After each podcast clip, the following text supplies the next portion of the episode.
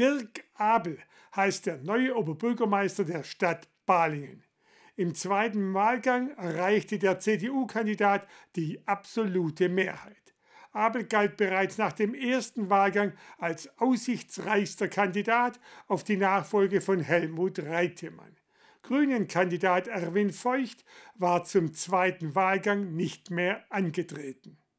Gut gefüllt war das Balinger Rathaus am gestrigen Abend, als die Stimmen des zweiten Wahlgangs der OB-Wahl ausgezählt wurden.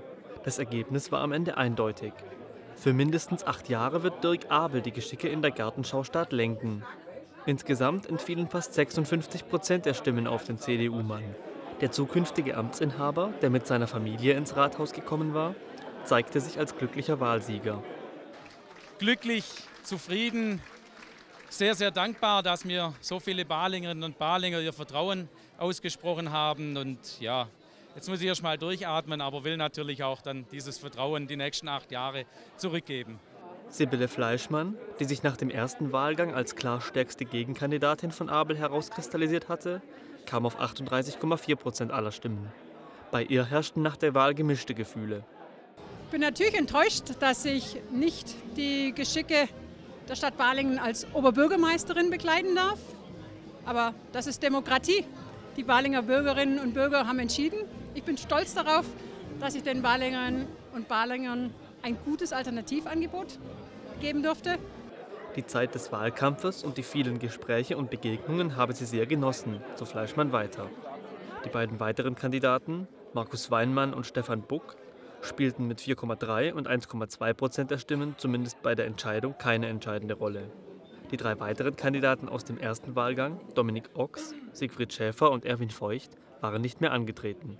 Bereits früh am Abend zeichnete sich eine klare Tendenz ab, wie der zweite Wahlgang verlaufen würde.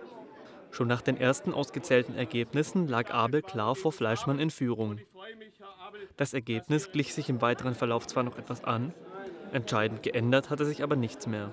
Der bisherige Amtsinhaber und Wahlleiter Helmut Reitemann zeigte sich mit dem Wahlverlauf zufrieden. Er bedankte sich bei den Kandidaten, die einen fairen und partnerschaftlichen Wahlkampf geführt hätten. An einer Sache übte er allerdings Kritik. Der einzige Wermutstropfen, den wir haben, dass wir relativ geringe Wahlbeteiligung haben. Schon bei der ersten Wahl waren es nur 45 Prozent, dieses Mal sogar nur 41,7 Prozent.